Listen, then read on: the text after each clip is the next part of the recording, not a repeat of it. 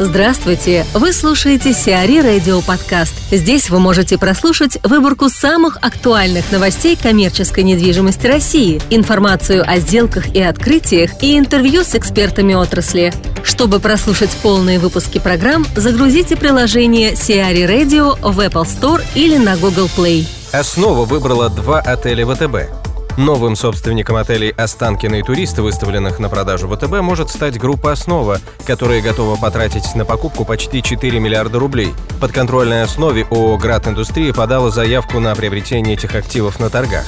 Покупатель планирует включить в платформу Credo Capital семейство закрытых паевых инвестфондов, участие в которых будет предложено сторонним инвесторам. Начальная цена гостиницы «Останкино» составляет почти 2 миллиарда рублей. Отель на 947 номеров, 94 из которых отданы под хостел, располагается на Ботанической улице. Гостиница «Турист» на Сельскохозяйственной улице, в ней 587 номеров. Начальная цена туриста – 1,82 миллиардов. Дэвид Роден, архитектор делового квартала Неаполис, рассказывает о трендах и перспективах офисного рынка.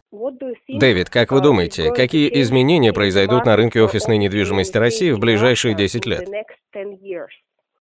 Во-первых, думаю, возрастет спрос на более экологичные, зеленые, энергоэффективные здания. Строения будут потреблять меньше энергии и станут более дружелюбными к окружающей среде. Офисы включат в концепцию ритейла зоны отдыха, интегрируя их еще на этапе девелопмента. Людям потребуются не просто офисные помещения для работы. Людям необходимы будут и зоны отдыха. Какие форматы офисов будут предпочитать арендаторы? Они захотят более гибкие пространства. Наш формат работы уже другой, он сильно изменился за последние годы, и сейчас есть другие типы бизнесов, стартапы, технологии, коллаборации, так что пространства, в которых компании или личность могут собираться, чтобы создавать новые продукты или сервисы, будут намного более распространенными. Вы имеете в виду коворкинги? В том числе. В целом это будут более открытые и гибкие пространства, в которых будет больше возможностей пообщаться, скооперироваться, поделиться идеями и так далее. Офисы изменятся, а новым офисам будут нужны новые сотрудники. Какими будут новые сотрудники? Работать будут по большей части миллениалы и представители поколения Y, и им потребуются все вышеперечисленные форматы и нововведения. Станет меньше стандартных офисов со столом, стулом, компьютером. Люди станут более быстрыми и мобильными. Соответственно, офисам потребуется больше пространства для интерактива. Знаете, просто чтобы, например, сыграть в карты и в офисе, и рядом с ним. Появится больше пространств для отдыха. Будет больше ритейла, больше кафе. Компании поймут, что людям надо для комфортной и эффективной работы. И еще. Думаю, поколение Y повысит спрос на более экологичные зеленые офисы.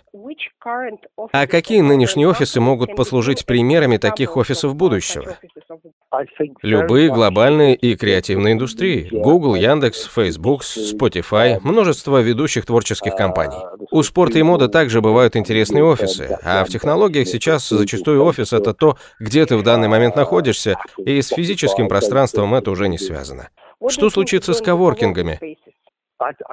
Думаю, их станет больше. Я вот сейчас в коворкинге. Думаю, это путь будущего. Предпринимателям, технологиям, стартапам они дают возможность развития. Гибкий и экономный способ развить компанию без длительных сроков аренды и всего подобного. Так что их станет только больше. Интека не будет достраивать объекты Су-155. Группа Интека семьи Гуцериевых-Шишхановых больше не будет участвовать в достройке объектов разорившейся Су-155. Девелопер передает свою компанию «Триумфальная арка», которая выполняет функции технического заказчика в этом проекте РК «Строй», дочки банка «Российский капитал». РК «Строй», созданная российским капиталом для достройки объектов Су-155, подавала ходатайство в ФАС о приобретении «Триумфальной арки» у Интека. В декабре 2015 года, когда российский капитал был назначен санатором Су-155, структура Интека стала техническим заказчиком строительства объектов. Между РК «Строй» и «Триумфальной аркой» была утверждена схема, по которой техзаказчик работает по договорам генерального подряда.